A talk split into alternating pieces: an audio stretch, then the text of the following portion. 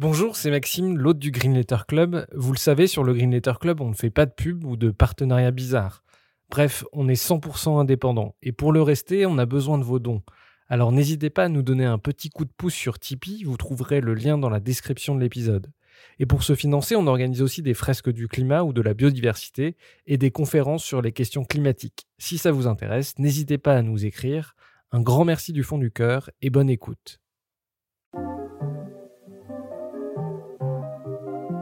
Bienvenue dans le Green Letter Club, la chaîne qui décortique les grands sujets écologiques.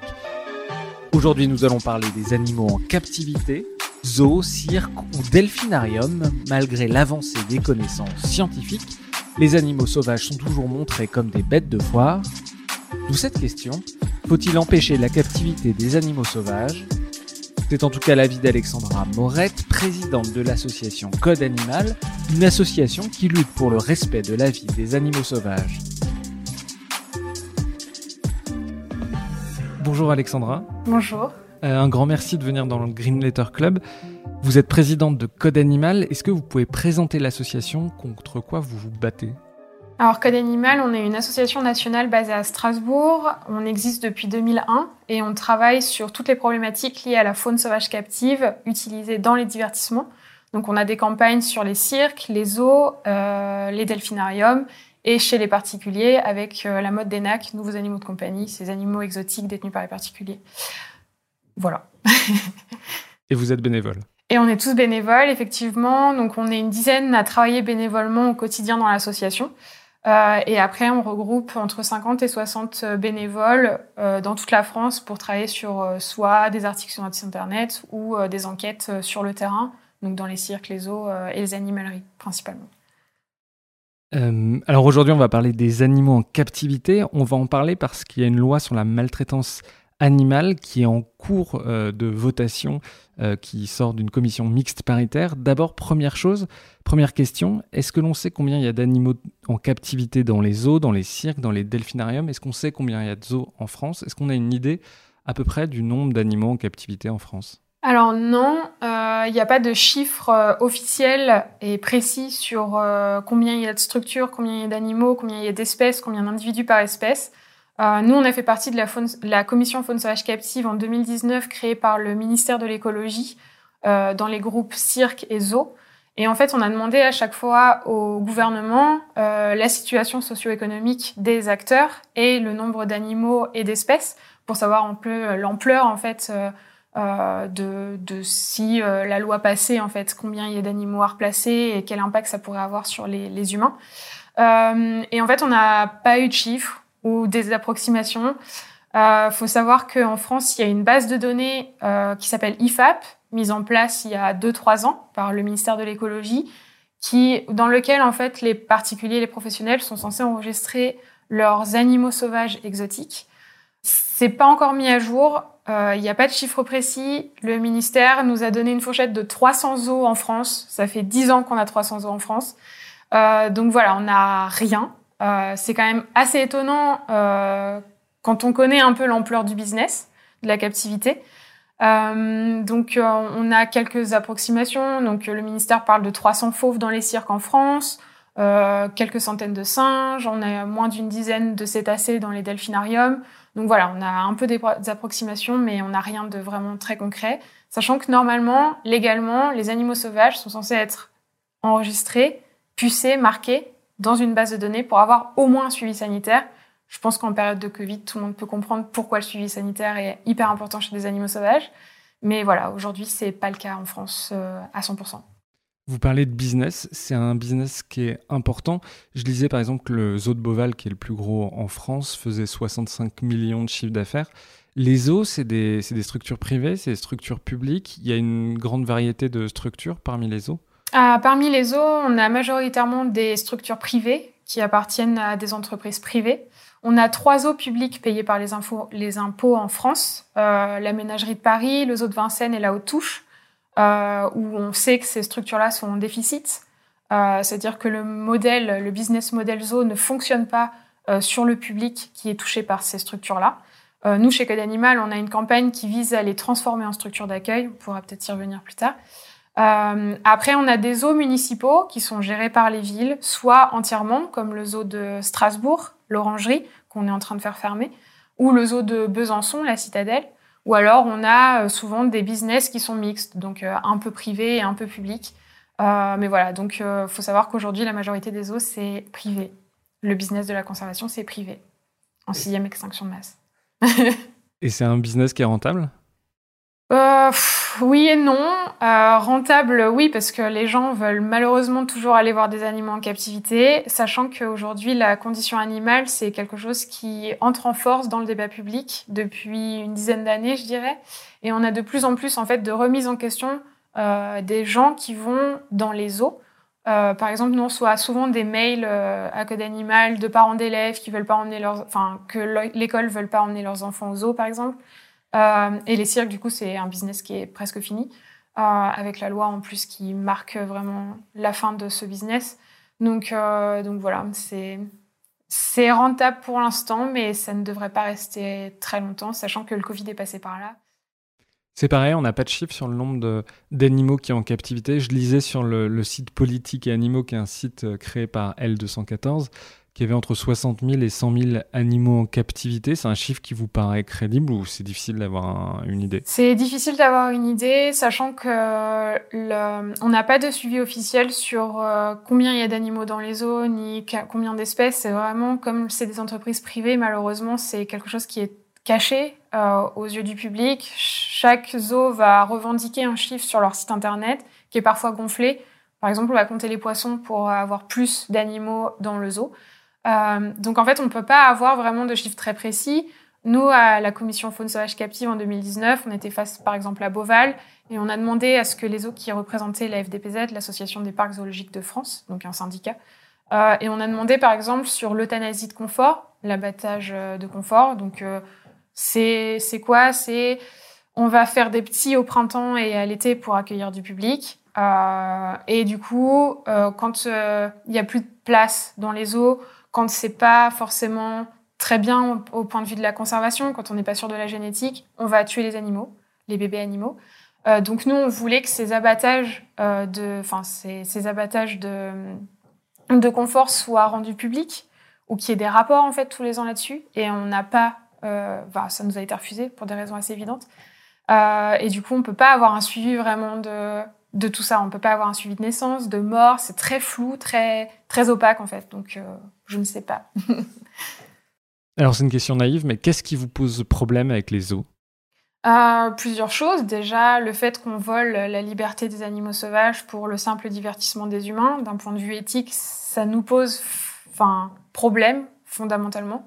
Euh, Aujourd'hui, c'est vraiment l'image de l'animal qu'on doit remettre en question, surtout en sixième extinction de masse. Euh, posséder des animaux, les avoir à notre disposition en achetant juste un billet d'entrée, euh, en faisant juste un selfie devant la cage, en passant de cage en cage, comme ça, comme si on allait dans un musée du vivant, finalement, ça, ça nous pose vraiment question. Euh, sachant qu'aujourd'hui, il y a quand même tout un discours marketing autour des eaux euh, sur euh, la conservation. Donc, en fait, on, est, on surfe vraiment sur l'image de l'arche de Noé. les eaux se donnent vraiment cette image-là où on va protéger les animaux euh, des braconniers, de l'extinction, tout ça. Et en fait, on se rend compte que au niveau des chiffres, euh, du, de l'argent donné à la conservation sur le terrain pour protéger effectivement les animaux, c'est très peu. Il y a une étude, par exemple, sur les eaux américains qui avait donné moins de 5% du chiffre d'affaires. Euh, donc, c'est risible, vraiment. Et en fait, aujourd'hui, on, on, se rend compte aussi qu'au niveau des, réintroduction des, animaux dans les milieux naturels euh, des eaux. On est aussi sur des chiffres quasi nuls. Euh, donc en fait, on se rend compte qu'au niveau de la conservation, il n'y a pas grand-chose qui se passe, ou c'est très minime. Au niveau de la pédagogie, après, ça nous pose question, parce qu'il euh, n'y a, a pas d'objectif chiffré, en fait. On n'a rien du tout là-dessus, dans la loi en tout cas. Donc en fait, ils vont juste mettre un panneau pédagogique devant l'enclos euh, pour expliquer rapidement ce que c'est euh, ce que vous voyez. Au travers de nos enquêtes, nous on s'est rendu compte qu'il y avait très peu de gens qui lisaient les panneaux euh, et qui s'intéressaient vraiment à l'animal qu'ils avaient en face d'eux. Et il n'y a pas eu d'études fondées sur est-ce que les eaux ont un impact positif ou négatif sur la pédagogie chez le public. À quel point les animaux souffrent de la captivité? Est-ce que vous avez des exemples euh, d'animaux qui sont particulièrement sujets, qui souffrent particulièrement dans les eaux? Oui, ça en fait, on a aujourd'hui des réponses assez évidentes, par exemple sur les grands fauves. Euh, aujourd'hui, il y a des études scientifiques qui sortent régulièrement sur l'impact de la captivité sur ces animaux-là. Euh, et ça, ça se retrouve aussi sur tous les grands animaux en fait. Les éléphants, vous avez aussi sur les grands singes, et ils souffrent euh, de ce qu'on appelle la stéréotypie. Donc c'est un mouvement répétitif sans but apparent que l'animal va faire dans un contexte artificiel parce qu'il n'arrive pas en fait à exprimer un comportement naturel en captivité et dans un milieu artificiel. Euh, par exemple, les éléphants, vous les voyez, euh, nous, toutes les enquêtes qu'on a fait dans les eaux, et on en a fait pas mal, on voit les éléphants se balancer de gauche à droite dans les enclos. Et ce qui a été le plus perturbant, c'est... Euh, alors moi aussi, j'avais cette vision un peu naïve. Je me suis dit que euh, quand un espace était plus grand, peut-être que l'animal souffrait moins. Euh, et en fait, on l'a vu sur les tigres. Donc, on a fait des, des eaux un peu pourries où l'enclos était tout petit. Donc là, on était dans un cas flagrant de stéréotypie. Donc, c'est le fauve qui fait les 100 pas dans sa cage. Vous voyez à la ménagerie, euh, de Paris. On l'a vu par exemple sur la Panthère des Neiges, euh, sur la Panthère des Neiges. Et en fait, je me suis dit bon bah peut-être que dans un enclos plus grand comme à Planète Sauvage euh, à Nantes, où là ils ont tout un enclos extérieur qui est dit assez grand à l'œil humain, bah on a vu aussi les tigres stéréotypés là-bas. donc en fait, l'important c'est pas la taille de l'enclos, c'est vraiment la captivité en elle-même qui pose problème chez ces animaux et le fait qu'il y ait une proximité avec l'humain ou euh, le fait qu'il puisse pas vraiment exprimer ce besoin, enfin ses comportements naturels.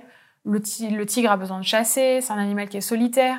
Euh, les éléphants, un, ils ont besoin de marcher des kilomètres par jour, euh, sinon ils ont des problèmes de sol de pied. Et ça, dans tous les eaux, vous avez des problèmes de sol de pied chez les éléphants. C'est quoi les problèmes de sol de pied? Par exemple, c'est les, les bas de pied qui pourrissent parce qu'ils restent trop longtemps sur place et ils peuvent pas en fait faire la corne dans leurs pieds pour pouvoir marcher. Euh, donc en fait, on, a vraiment ces problèmes euh, comportementaux ou physiques chez les animaux à cause de la captivité. Et je vous parle pas euh, de la formation de groupes sociaux, qui est complètement artificielle. Sur les guépards, par exemple, on a fait tout un dossier guépard où des lanceurs d'alerte nous ont envoyé deux vidéos, une vidéo de deux guépards qui mouraient au bioparc l'année dernière, sous, sous les yeux des visiteurs. Donc nous, on a choisi de les diffuser parce qu'on a fait tout un dossier sur le guépard. Et on s'est rendu compte que les guépards, par exemple, euh, étaient dans le milieu naturel en fratrie, euh, mais à cause des eaux et des mouvements des animaux dans les eaux sous prétexte de conservation et de génétique, en fait, on brise des groupes sociaux établis et on les écarte aux quatre coins de l'Europe. Et en fait, ils doivent se réintégrer dans un nouveau groupe social où il y a déjà une hiérarchie existante et un groupe social existant. Et c'est pour ça que souvent vous avez des problèmes. Et au bioparc, il y a eu des problèmes sur les lions euh, où des nouveaux animaux sont réintégrés dans un groupe et ça peut se passer mal s'il n'y a pas de surveillance ou s'il y a même une surveillance de la part des soignants en fait. Parce que ces groupes sociaux sont déjà établis et que dans le milieu naturel, c'est vraiment quelque chose qui est ancré chez les animaux. Voilà. Et donc par exemple, sur les... effectivement, vous avez fait un, un rapport sur les guépards. On se rend compte aussi que la science ne sait pas tout, on ne sait pas très bien comment les guépards se nourrissent dans le milieu naturel, pas assez précisément, et du coup ça pose des, questions quand on les nourrit euh, euh, de la main de l'homme. Exactement, euh, et ça c'est tout le travail de l'éthologie et de la science en fait des comportements animaux et de, de, la science de l'animal dans le milieu naturel, parce qu'aujourd'hui en France, enfin dans les eaux en fait, on essaye de reproduire artificiellement un milieu naturel donc nous, c'est ce qu'on appelle un peu l'hybris humain, quoi, où euh, sous prétexte qu'on est humain, on essaye de recréer tout un milieu qui est très complexe et dont on ne connaît finalement pas grand-chose. Euh, donc déjà, quand on ne connaît pas ce qui se passe dans les milieux naturels, on ne peut pas le recréer en, captivité, c'est évident. Et tous les jours, en fait, il y a des nouvelles études qui sortent sur euh, les animaux dans le milieu naturel. Donc euh, à partir du moment où on ne connaît pas, on ne peut pas se permettre de capturer et d'essayer de recréer quelque chose qui est complètement artificiel. Et sur les guépards, euh, au niveau de l'alimentation, ça a un impact négatif chez l'animal. Euh, ça pose des carences ou ce genre de choses. Et du coup, on a potentiellement des problèmes de santé derrière chez l'animal. Et par exemple, je vais continuer sur le guépard, mais euh, quand il neige en France, comment on fait? Les guépards, ils supportent ça? Euh, ça dépend. Alors ça, on nous a rétorqué euh, que du coup, euh, oui, oui, pas de souci parce que c'était chauffé. sauf qu'en fait, on a des climats effectivement. Qu'est-ce qui, est chauffé? Les cages. Les cages sont chauffées. Donc du coup, l'animal va bien parce que ça va. Mais en fait, sur les différents climats, en fait, un animal, c'est comme nous, on s'adapte à notre biotope, à notre milieu naturel dans lequel on évolue. Et ça, ça se fait pas sur une ou deux générations. C'est vraiment quelque chose qui est ancré dans notre génétique. et du coup, quand on enlève un animal ou quand on euh, reproduit en fait un milieu qui est pas du tout pareil que le biotope, forcément que ça a un impact négatif sur l'animal. Et c'est le cas chez les guépards et chez d'autres animaux euh, où effectivement il y a des climats froids qui ne conviennent pas euh, aux animaux dans des climats chauds. Et à contrario, là l'exemple le plus flagrant c'est l'ours polaire où en fait c'est un animal qui vit dans un climat froid et en fait on va l'enlever de son milieu pour le mettre en France, dans le sud de la France. Et là, du coup, euh, ça pose des gros problèmes parce qu'il n'est pas habitué à des températures à 40 degrés. Quoi. Donc on va forcément avoir un impact en plus écologique important parce que du coup, on va climatiser ou chauffer des environnements. Euh, et du coup, on se demande finalement quel est l'intérêt de tout ça, quoi. Parce que si c'est protéger l'espèce dans son milieu naturel, mais en même temps avoir un impact écologique hyper négatif, je ne comprends pas comment ça marche. Euh, économiquement, ça représente quoi en termes d'emploi Pour donner une idée, est-ce qu'on a, une idée de ce que ça représente en France, les eaux, comme impact économique? Euh, Non, parce qu'encore une fois, c'est des entreprises privées. Je suis pas sûre que les pouvoirs publics aient un regard euh, global sur cette activité-là. Donc, on ne sait pas exactement combien de gens travaillent dans les eaux, combien il y a de zoos en France toujours. après, ils font beaucoup appel à des saisonniers. Euh, dans les restaurants, ce genre de choses. Donc en fait, on ne sait pas exactement quel serait l'impact d'une fermeture potentielle. C'est pas le cas aujourd'hui, euh, mais d'une fermeture d'un zoo ou ce genre de choses. Donc euh, on ne sait pas trop. Alors il y a quelque chose, c'est peut-être un peu anecdotique, mais je trouvais ça intéressant. Il y a ce qu'on appelle la diplomatie du panda. La Chine se sert du panda pour féliciter ou au contraire tenser euh, ses partenaires diplomatiques. Euh, je vois par exemple quand Barack Obama avait reçu le Dalai Lama, ils avaient rappelé des zoos qui étaient aux États-Unis. Euh, le zoo, ça sert aussi pour la Chine, de, c'est un instrument diplomatique? Oui, euh, ça, ça a été très détaillé euh, dans divers livres. Euh, effectivement, on est toujours dans cet animal-objet, animal-trophée. et ça, ça date aussi de l'histoire. Hein. les zoos, les ménageries, ça a été développé avec toute l'époque coloniale où on allait capturer des animaux sauvages dans les colonies et les, les territoires qu'on allait explorer, qu'on ramenait en Europe comme trophée. souvent, c'était vraiment les riches qui avaient des grandes ménageries. Donc en fait, on n'a pas vraiment remis en question cette euh, image d'animal trophée, euh, animal objet qu'on va montrer au public.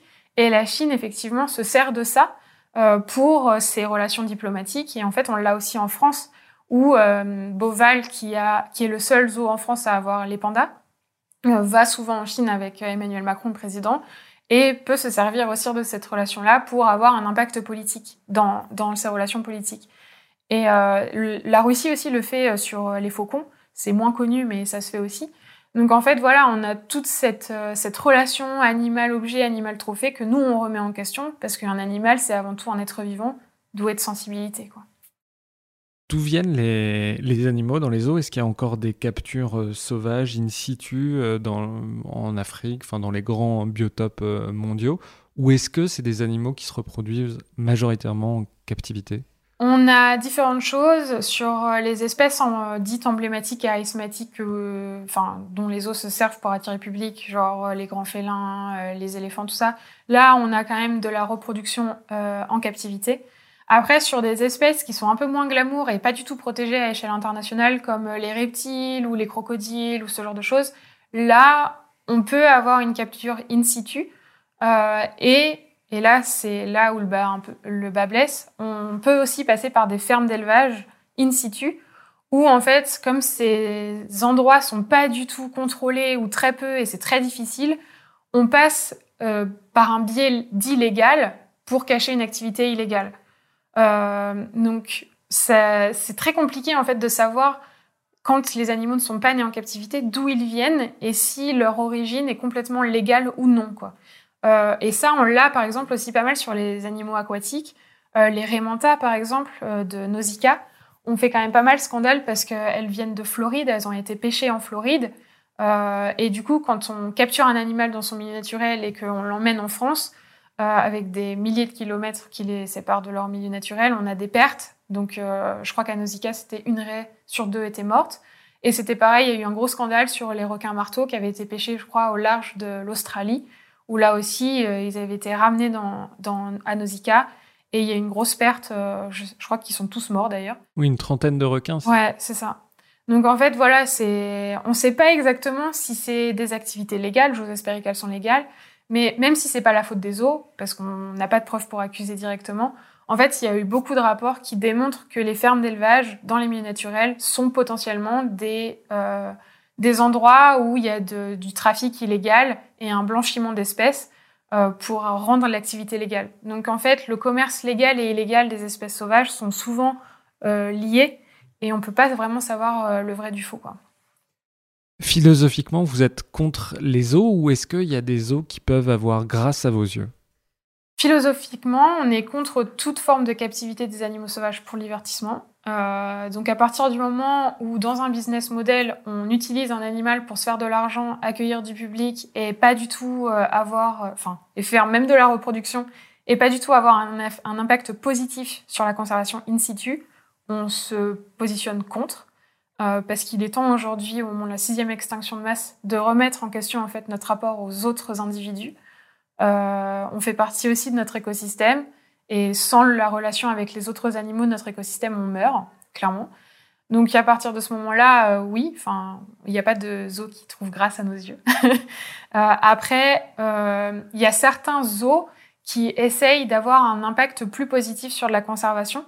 donc là, on est en train d'essayer de regarder un peu ce qui se passe du côté de la Fondation Aspinal ou du côté de Durel, où euh, il y a pas mal de réintroductions qui sont faites des animaux, euh, des animaux en captivité dans les milieux naturels. Après, on ne sait pas exactement euh, si c'est vraiment que du business, que du marketing, et qu'au final, vous allez envoyer 10 éléphants dans le milieu naturel, et sur les 10, il y en a 9 qui meurent. Bon, voilà, l'impact sur la conservation in situ, elle est quand même un peu bof-bof. et sous couvert de ce, cet argument marketing, s'il n'y a pas des choses horribles qui se passent avec le public derrière sur les animaux. Donc euh, en fait, on se questionne un peu là-dessus. Est-ce que vous avez des exemples justement de, d'animaux? D'animaux réintroduits? D'animaux réintroduits, comment ça fonctionne dans ces eaux-là? Euh, non, pas encore. Donc là, l'objectif pour Code Animal, c'est d'aller voir directement sur place. Donc on a demandé un rendez-vous avec la Fondation Aspinal en Angleterre pour aller voir directement sur place comment ils fonctionnent, euh, dans quel endroit sont les animaux, comment est reçu le public, quelles sont les interactions entre le public et les animaux. Donc ça, en fait, c'est toutes les questions qu'on se pose euh, pour savoir si euh, ça peut être une alternative au business zoo actuel en France ou pas. Après, nous, on va aussi beaucoup sur, euh, dans les milieux naturels pour aller voir comment les, associations de conservation in situ fonctionnent. il y a deux ans, on était par exemple en Sierra Leone au, au sanctuaire de chimpanzés Takugama, qui fait quand même pas mal de conservation autour du chimpanzé et qui a réussi à mettre le chimpanzé en tant qu'animal un peu totem du pays. Euh, pour euh, la conservation du pays, euh, enfin des chimpanzés dans le pays en Sierra Leone. Et on s'est rendu compte que finalement, l'impact, enfin en tout cas, les eaux donnaient pas énorme à Takugama, au sanctuaire. Et c'était vraiment le sanctuaire qui travaillait tout seul un peu dans son coin avec d'autres sanctuaires aux alentours et avec le gouvernement pour, pour avoir de l'impact positif sur la conservation. L'année dernière, on était aussi au Costa Rica euh, sur, euh, on a été voir quelqu'un qui faisait de l'élevage pour la réintroduction de euh, haras, les perroquets. et on s'est rendu compte aussi que lui fonctionnait très bien aussi sans les eaux. et qu'il avait un, enfin, une idée un peu négative des eaux. En tout cas, qu'il les portait pas sur un piédestal comme les eaux eux-mêmes se mettent sur un piédestal. Et c'est toutes ces associations-là, in situ, finalement, qui travaillent pour la conservation et qu'il faut encourager directement en fait, parce que la conservation elle doit se faire dans les milieux naturels, parce que s'il n'y a plus les milieux naturels, ça sert à rien de réintroduire euh, de gorilles quoi. Alors vous avez eu des actions notamment pour fermer le zoo de Strasbourg. Vous en êtes où? Qu'est-ce que vous avez mené comme action? Euh, alors sur Strasbourg, on a, c'est un zoo pour euh, redonner un peu le contexte. C'est un zoo public, enfin le, le zoo, la structure est publique, donc financée par euh, la mairie de Strasbourg, et les animaux sont, appartiennent à une association, l'association des amis du zoo, qui elle est un peu privée quoi. Donc on a réussi euh, au dernier conseil municipal en mai à arrêter la subvention de la mairie qui entretenait les cages et tout ça euh, du zoo. Euh, et on est en train de voir justement avec la mairie pour essayer de replacer les animaux avec l'association des amis du zoo pour les replacer les animaux dans les structures d'accueil. Euh, donc voilà, on en est. J'espère que ça va se faire assez rapidement. les amis du zoo n'ont pas l'air enfin, on pas hâte que les animaux partent. Donc, on va voir un peu avec la mairie comment on se dépatouille un peu ce dossier-là pour vraiment donner une seconde chance à ces animaux et une nouvelle vie à ces animaux. Alors, quand on parle des animaux en, captivité, il y a aussi le, sujet des cirques. Euh, qu'est-ce qui vous pose problème, pareil, de manière un peu naïve, dans les cirques? Euh, alors nous, Code Animal, on était l'une des premières associations en France à pointer euh, les problèmes dans les, des animaux sauvages dans les cirques. donc là, c'est pareil, on est sur de la captivité d'animaux sauvages. donc il y a un impact négatif sur leur bien-être. Euh, là, on a beaucoup de formes de stéréotypie. C'est là où vraiment la notion de stéréotypie s'est un peu démocratisée euh, au sein de la population française. Ou quand vous voyez les tigres faire les stampas dans les cages, toujours les éléphants euh, se balancer de gauche à droite, ou les, les oiseaux s'arracher les plumes. Là, on est dans une forme extrême de mal-être, quasi de la dépression, qui va suivre l'animal tout au long de sa vie, vraiment. Donc, on est vraiment dans un trauma profond. Donc ça, c'est un problème. Et en plus de ça, dans les cirques, euh, il y en a aussi dans les zoos, mais on a tout le problème lié au dressage des animaux sauvages pour faire des numéros. Euh, donc là, on va essayer de briser mentalement l'individu animal pour que euh, le numéro fasse moins mal que la punition qu'il pourrait avoir s'il n'exécute pas le numéro.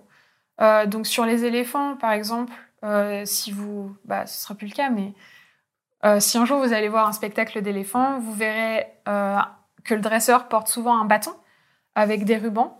Et en fait, sous les rubans se cache souvent un crochet en fer qui va servir au dresseur à planter le crochet dans les parties sensibles de l'éléphant, donc euh, derrière les oreilles, autour de l'anus, sous les pattes, euh, pour rappeler à l'éléphant en fait que s'il fait pas ce numéro-là, bah du coup il peut vraiment se prendre une grosse punition en rentrant à la maison. Donc euh, ça c'est particulièrement horrible.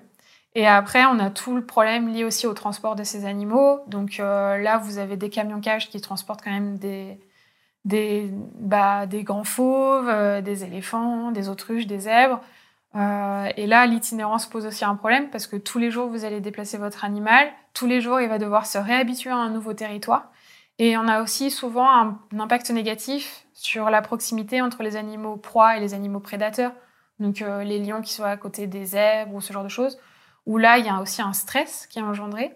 Et après, par rapport à toute la proximité entre les animaux et les humains, euh, où là aussi, il y a un stress qui est engendré, euh, parce qu'un animal qui peut pas se cacher de l'œil humain, ça peut poser aussi des gros problèmes de traumatisme euh, chez ces animaux-là. Donc voilà, il y a pas mal de soucis aussi là-dessus. C'est pire encore dans les cirques que dans les zoos on ne fait pas d'échelle hiérarchique entre la souffrance animale. À partir du moment où il y a une souffrance, il faut agir. Euh, mais en l'occurrence, euh, les zoos étaient une première porte d'entrée effectivement pour euh, agir contre la, capacité des animaux sauvages dans le divertissement. Et effectivement, aux yeux de l'opinion publique, c'était quand même pire les zoos, les cirques que les zoos. Après, nous, vraiment, enfin, je veux dire, à partir du moment où on voit une stéréotypie aussi dans un zoo, c'est la même souffrance, quoi. sachant que dans les zoos, avec les spectacles, vous pouvez aussi avoir des dressages, euh, et enfin, il y a aussi la proximité avec l'humain. Donc, euh, on ne dit pas que c'est pire, mais on dit qu'il y a un problème également là-dessus.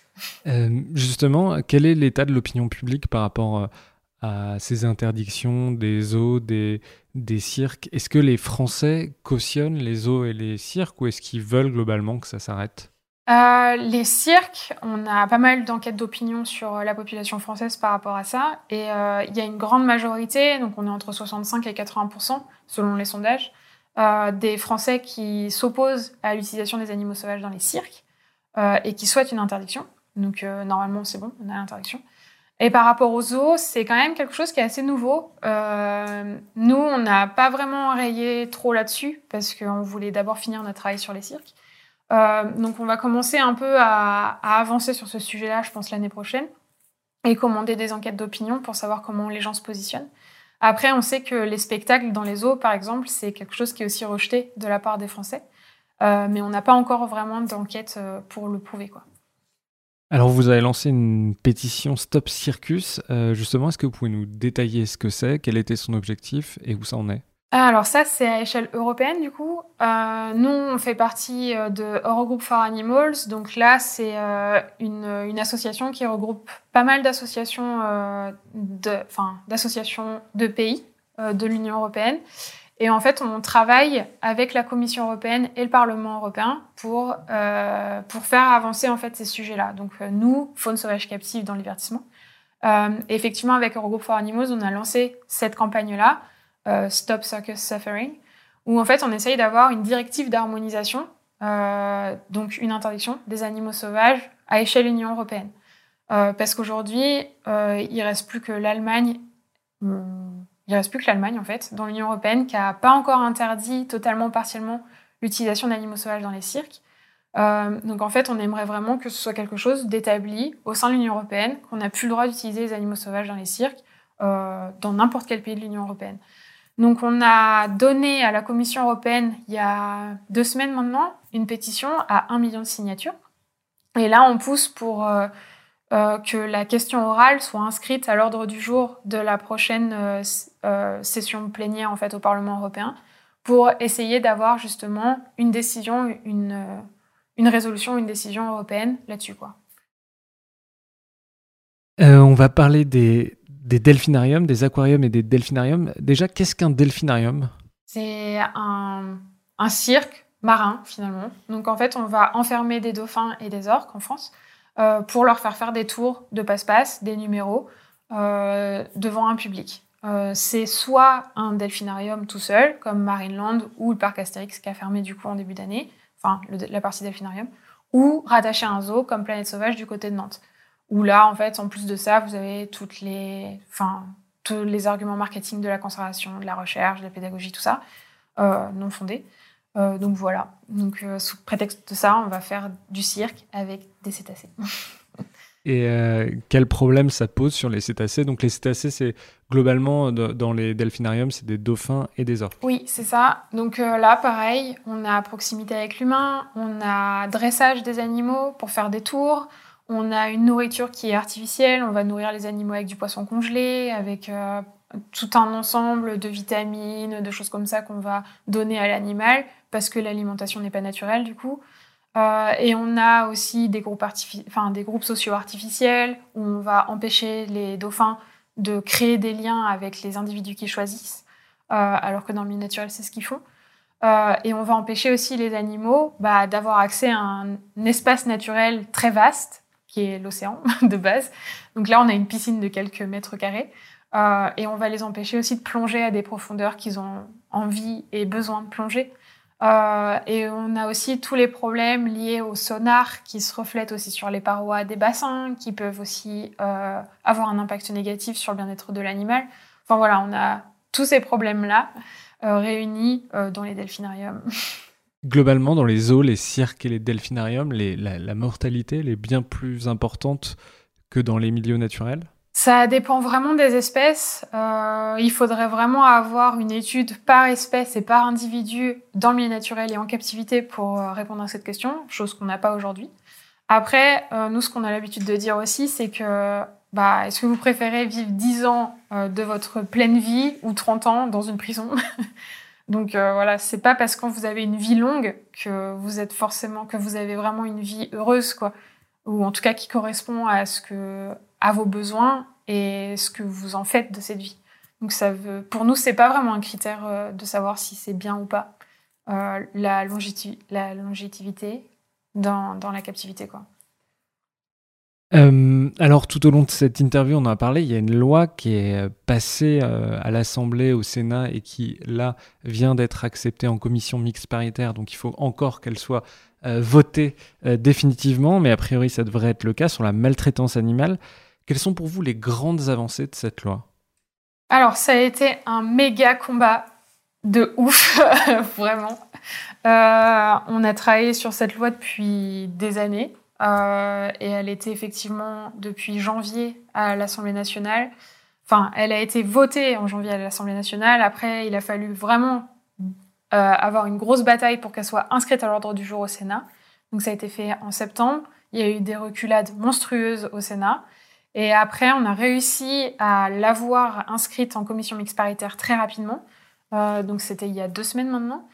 Donc on a réussi... Juste pour dire, on est le 2 novembre 2021 ah pour ceux qui regarderont plus tard cette vidéo. Euh, donc on a réussi à rattraper quelques petites choses euh, en commission mixte paritaire. Donc les grosses avancées, c'est l'interdiction de tous les animaux sauvages dans les cirques itinérants en France. Donc ça, c'est une avancée majeure. Euh, donc interdiction de présentation au public dans 7 ans. Ça peut sembler être un délai long euh, dans l'opinion publique, mais par contre, nous, ça va nous aider à replacer les animaux dans les structures d'accueil euh, pour leur permettre d'avoir une fin de vie paisible. donc en fait, 7 ans, c'est bien. Euh, parce qu'on a plus de 300 fauves. Nous, on pense qu'on en a beaucoup plus, mais le chiffre euh, avancé par le ministère de l'écologie, c'est 300 fauves, des centaines de singes, euh, beaucoup de zèbres, beaucoup d'autruches, d'oiseaux et tout ça.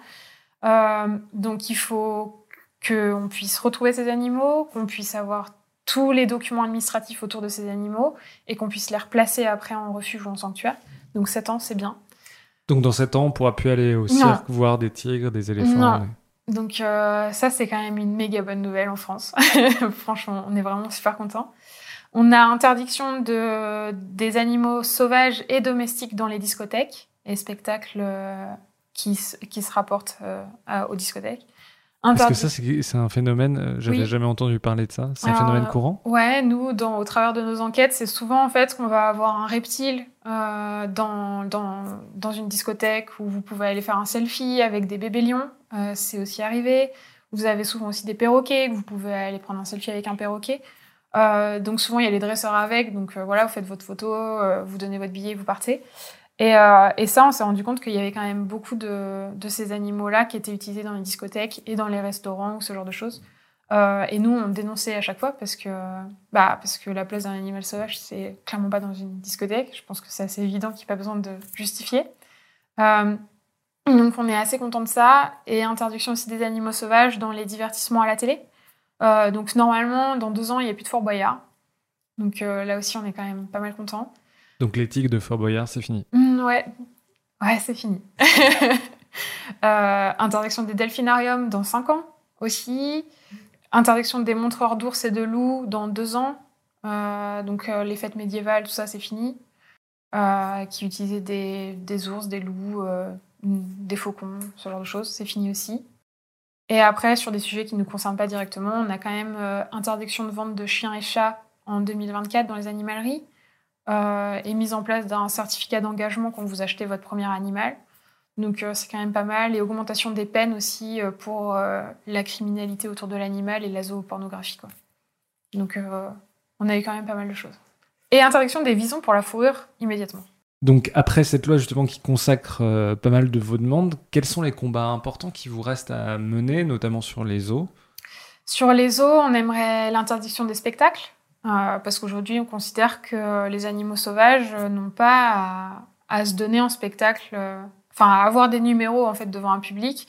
Euh, voir une otarie ramasser une bouteille en plastique et l'acheter à la poubelle à votre place, franchement, je vois pas très trop l'intérêt. Il y a quand même aussi toute la notion de dressage avec ces spectacles-là. Donc nous, on aimerait étendre l'interdiction des spectacles aux zoos. Euh, et après, on aimerait aussi travailler sur euh, l'interdiction potentiellement d'animaux, de, types d'animaux dans, dans, les zoos où on sait qu'ils n'ont clairement pas leur place. Euh, donc voilà. Et après, nous, on a toute notre campagne sur les animaux sauvages chez les particuliers et la mise en application de la liste positive avec le ministère de l'écologie pour essayer en fait de réglementer le marché des, des NAC sur différents critères. On va parler des sanctuaires. Euh, quelle est l'importance des sanctuaires euh, d'animaux Est-ce que c'est appelé à se développer? Oui, c'est vrai, j'y ai pas pensé, mais en, avancée majeure, on a aussi ça. Nous, à Code Animal, on a réussi à créer un cadre juridique autour de ces notions. Donc, structure d'accueil, faune sauvage exotique, soit sanctuaire, soit refuge. Donc, qu'est-ce que c'est? Qu'est-ce que la différence entre des sanctuaires, des refuges? Euh, Un refuge, c'est quelque chose de temporaire. Donc, par exemple, vous avez une saisie des douanes, comme on, a, comme on peut avoir, ou euh, un trafic démantelé par euh, la gendarmerie nationale, ou ce genre de choses, où en fait, on a une saisie d'animaux. Euh, et il nous faut un endroit temporaire où les, où les stocker, parce que c'est des pièces à conviction. donc, en fait, on va les mettre dans un refuge pour les mettre quelque part. Et avoir aussi un suivi sanitaire sur le refuge avant de les transférer dans une structure euh, qui est permanente. Donc là, le sanctuaire. Donc le sanctuaire, c'est une structure vraiment euh, type maison de retraite pour les animaux sauvages, on est vraiment dans une structure permanente où normalement les animaux ne bougeront plus du sanctuaire. Quoi. Parce que euh, les animaux qui ont été en captivité ont une très forte mortalité si on les réintroduit dans le milieu naturel, c'est ça? Oui, c'est ça, effectivement. En fait, il y a tellement une imprégnation de l'humain sur l'animal euh, qu'on ne peut pas les relâcher dans le milieu naturel. Euh, la, réintroduction en fait, des animaux sauvages dans les milieux naturels, c'est quelque chose qui est très complexe. Donc, soit l'animal n'a pas la palette comportementale euh, complète pour pouvoir survivre dans le milieu naturel. Donc, en gros, il ne sait pas chasser, il ne sait pas se reproduire, il ne sait pas se nourrir. Et après, on a aussi tous les problèmes sanitaires autour des animaux captifs. Par exemple, les animaux, comme ils sont en lien avec les humains ou avec d'autres espèces, ils peuvent être porteurs de parasites euh, ou de virus ou de maladies. Que si on les réintroduit dans le milieu naturel, finalement, bah, il y aurait potentiellement un gros problème pour les populations sauvages. Et après, on a aussi, bah, dans le milieu naturel, euh, la nature ayant horreur du vide, les niches écologiques, donc là où vivent les animaux, c'est souvent repris soit par une autre espèce, soit par un autre congénère. Donc en fait, si on réintroduit des animaux, il faut s'assurer aussi que les niches écologiques, l'habitat naturel des animaux soient préservés et qu'il n'y ait pas de problème aussi avec les humains, ce qu'on appelle les conflits humain-animal. Donc c'est très compliqué en fait finalement de réintroduire un animal dans le milieu naturel. Et c'est pour ça en fait qu'on a besoin de structures d'accueil pour tous les animaux des cirques, euh, notamment, euh, pour pouvoir les replacer en fait et pas avoir recours à une euthanasie massive, ce qu'on enfin, ce qu'on réfute complètement, quoi. Euh, et du coup, ça se développe en France. Il y a de plus en plus de sanctuaires. Est-ce que vous avez des exemples de sanctuaires qui, qui ont ouvert récemment? Oui. Euh, alors, au niveau des structures d'accueil, donc on va rassembler structures d'accueil, sanctuaires et refuges. Euh, on a Elephant Heaven, par exemple, qui est dans le Limousin et qui est le premier sanctuaire qui prend en charge les éléphants des cirques. donc là, des cirques ou des zoos d'ailleurs. Donc là, ils ont, ils eu leur premier éléphant, Gandhi, qui vient du zoo de Ponscorf, euh, célèbre pour euh, toute l'opération Rewild. Euh, donc il reste encore trois places d'éléphants dans ce, dans dans ce sanctuaire. Après, on a tous les. C'est un énorme champ, une énorme forêt où euh, il y a, enfin, où, les éléphants peuvent aller. Alors, on est bien d'accord que ça reste de la captivité et que ce sera jamais à la hauteur des milieux naturels et de la complexité des milieux naturels. Mais comme on l'a dit tout à l'heure, on ne peut pas réintroduire ces animaux-là, donc il faut bien trouver une solution. Et les structures d'accueil peuvent être une solution parce qu'en fait, dans le modèle économique, ce qui les différencie des zoos, c'est qu'on porte l'animal vraiment au centre euh, du projet et si l'animal n'a pas envie de vous voir, il ne vous voit pas. Il a aussi toute une partie privée où si les structures d'accueil sont ouvertes au public, euh, vous pouvez ne pas voir l'animal du tout s'il n'a pas envie de vous voir. Et vous n'avez pas d'interaction directe avec les animaux, donc euh, exit les soigneurs d'un jour et tous les blabla. Euh, et vous n'avez pas non plus de reproduction des animaux, parce que le but, c'est pas de surcharger les structures d'accueil avec des naissances, mais c'est vraiment d'accueillir des animaux qui sont en souffrance. Euh, et pas non plus de conservation, ni de travail de recherche, ni rien du tout dans, ces structures-là. C'est vraiment une maison de retraite pour animal. Quoi. Et donc il va y avoir des sanctuaires pour les lions, pour les guépards, pour euh, tous ces animaux-là? Ouais, nous on espère. Euh, donc on a réussi à avoir un cadre juridique, donc une définition de ce que c'est une structure d'accueil pour ces animaux-là, pour pallier en fait à toutes les dérives qu'ils peuvent avoir sur ces structures existantes. Et en fait, maintenant, on est en train de travailler avec le ministère de l'écologie pour qu'il y ait une enveloppe, une ligne budgétaire euh, définie pour ces animaux, pour que derrière, ils puissent soit se créer des nouvelles structures d'accueil pour ces animaux, soit euh, étendre les structures existantes. Euh, on, travaille pas mal avec les structures existantes, donc il y a le refuge de l'Arche en Mayenne, il y a Tangatar d'accueil du côté de Lyon, il y a le Baron Park en Forêt Noire, enfin il y a déjà des structures existantes qui ont des terrains alloués pour faire des extensions potentiellement. Donc ça, on travaille vraiment avec les pouvoirs publics pour euh, qu'ils prennent aussi leurs responsabilités, parce que c'est aussi, leur faute euh, si on a cette captivité. Ils ont ouvert ces structures d'accueil à la base, donné les autorisations. Donc c'est aussi leur responsabilité de pouvoir suivre la vie de ces animaux-là. Et euh, justement, il faut une ligne budgétaire pour pouvoir prendre en charge ces animaux. Donc ça va être fait normalement, que ce soit la reconversion des humains, parce que ça aussi, il faut le prendre en charge, mais aussi bah, la fin de vie de ces animaux-là. Vous parlez de dérive. pourquoi vous avez voulu encadrer justement les sanctuaires dans la loi? Pourquoi vous avez fait en sorte que la loi clarifie ce qu'est un sanctuaire? Parce que sanctuaire et refuge, c'est des notions qui sont très marketing en ce moment, qui plaisent au public, euh, maison de retraite, tout ça. C'est comme on a cette condition animale, le sujet condition animale qui monte dans l'opinion publique, on a quand même une considération des animaux. Et le fait de dire qu'on a un sanctuaire, une maison de retraite, ça attire aussi ce public-là. Donc on s'est rendu compte, à travers différents établissements qui existent aujourd'hui, qu'il y a eu des dérives massives euh, sur l'utilisation des animaux. Ou par exemple, euh, vous pouvez prendre un selfie avec un bébé tigre pour 50 euros. Ça, c'est euh, nos amis Aves France qui l'ont révélé dans une enquête avec Fort Pause, euh, où il y a un établissement qui proposait ça au public. Sous prétexte que c'était un sanctuaire, ils avaient des bébés lions que vous pouviez toucher, balader en laisse, ce genre de choses. Et il y a différents établissements aujourd'hui en France qui existent et qui utilisent ces animaux-là pour faire du business, et rien que du business et qui détourne en fait ces notions de structure d'accueil. Donc en fait, il nous a vraiment semblé enfin, important, essentiel et évident de mettre en place euh, un cadre juridique autour de ces structures-là, histoire de ne pas faire n'importe quoi avec les animaux, parce qu'aujourd'hui, c'est des animaux qui sont réellement en souffrance euh, et qu'il faut réadapter aussi, enfin retaper en fait, euh, resoigner. et justement, on ne peut pas faire n'importe quoi avec ces animaux. Enfin, donc c'est pour ça qu'on a mis en place cet article dans la loi. Alors vous luttez euh, ouvertement pour euh, faire fermer les cirques, enfin ou interdire les animaux sauvages dans les cirques.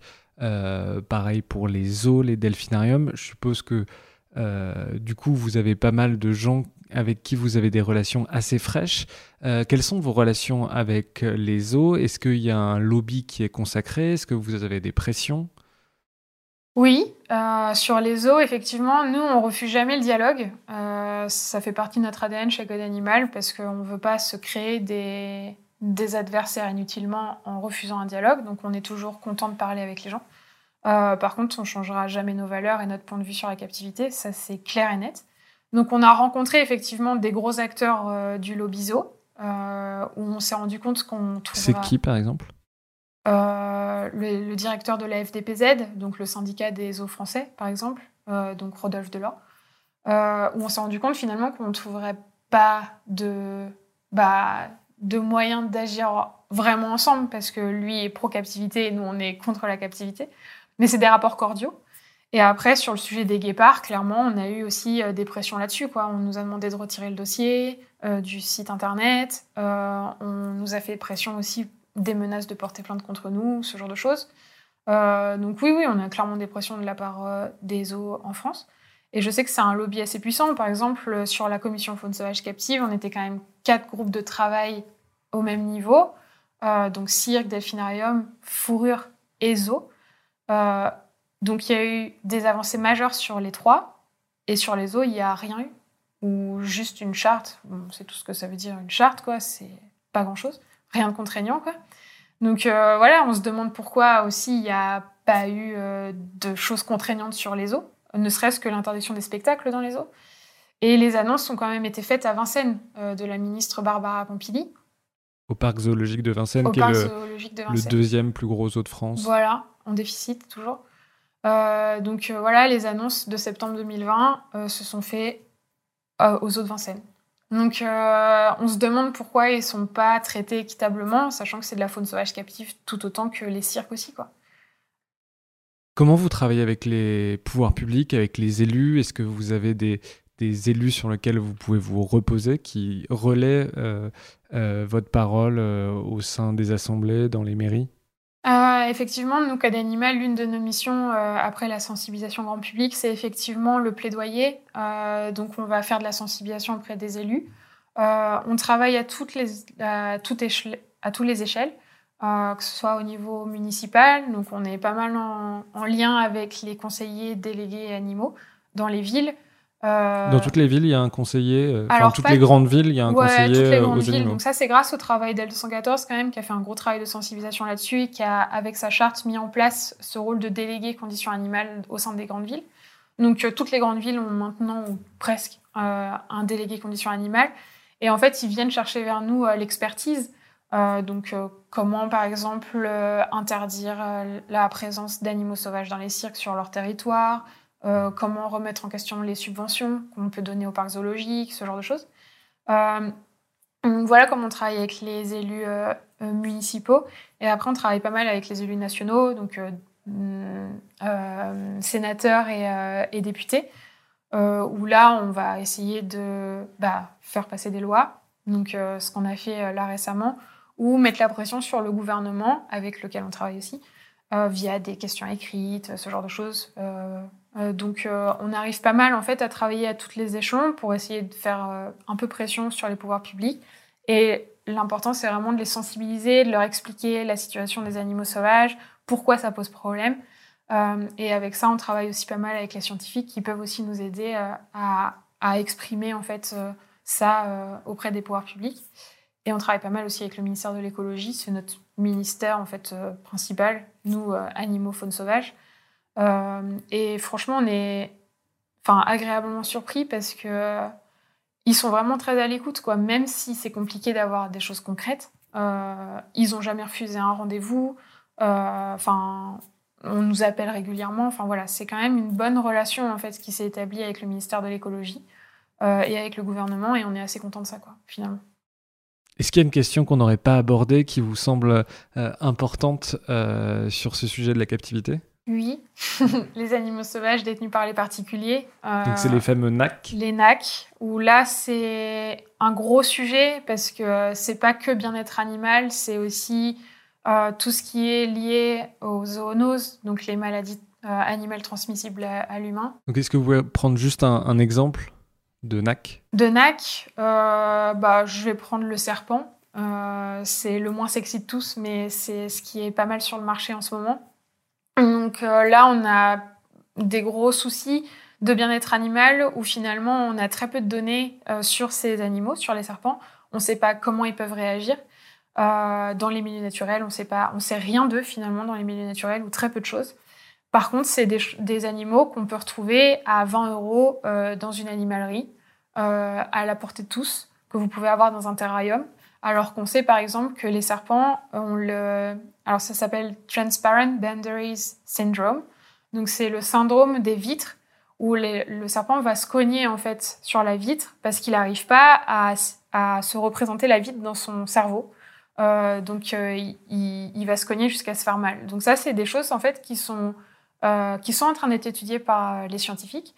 Et donc, on, sait très peu de choses, mais finalement, c'est une espèce, enfin, en tout cas, un, groupe d'animaux qui est très présent sur le marché et qui est aussi potentiellement a des pathologies sur lui, par exemple la salmonelle. tous les serpents peuvent être porteurs de salmonelle. donc ça, c'est une zoonose qui est potentiellement mortelle chez les humains. Et on a aussi tout le problème du trafic derrière les serpents, où c'est pas un animal charismatique, donc du coup c'est pas un animal qui est euh, protégé au niveau international. Au niveau international. Les animaux charismatiques, c'est les lions. Oui, voilà, c'est ça. C'est ceux qui sont sur les affiches des zoos, par exemple.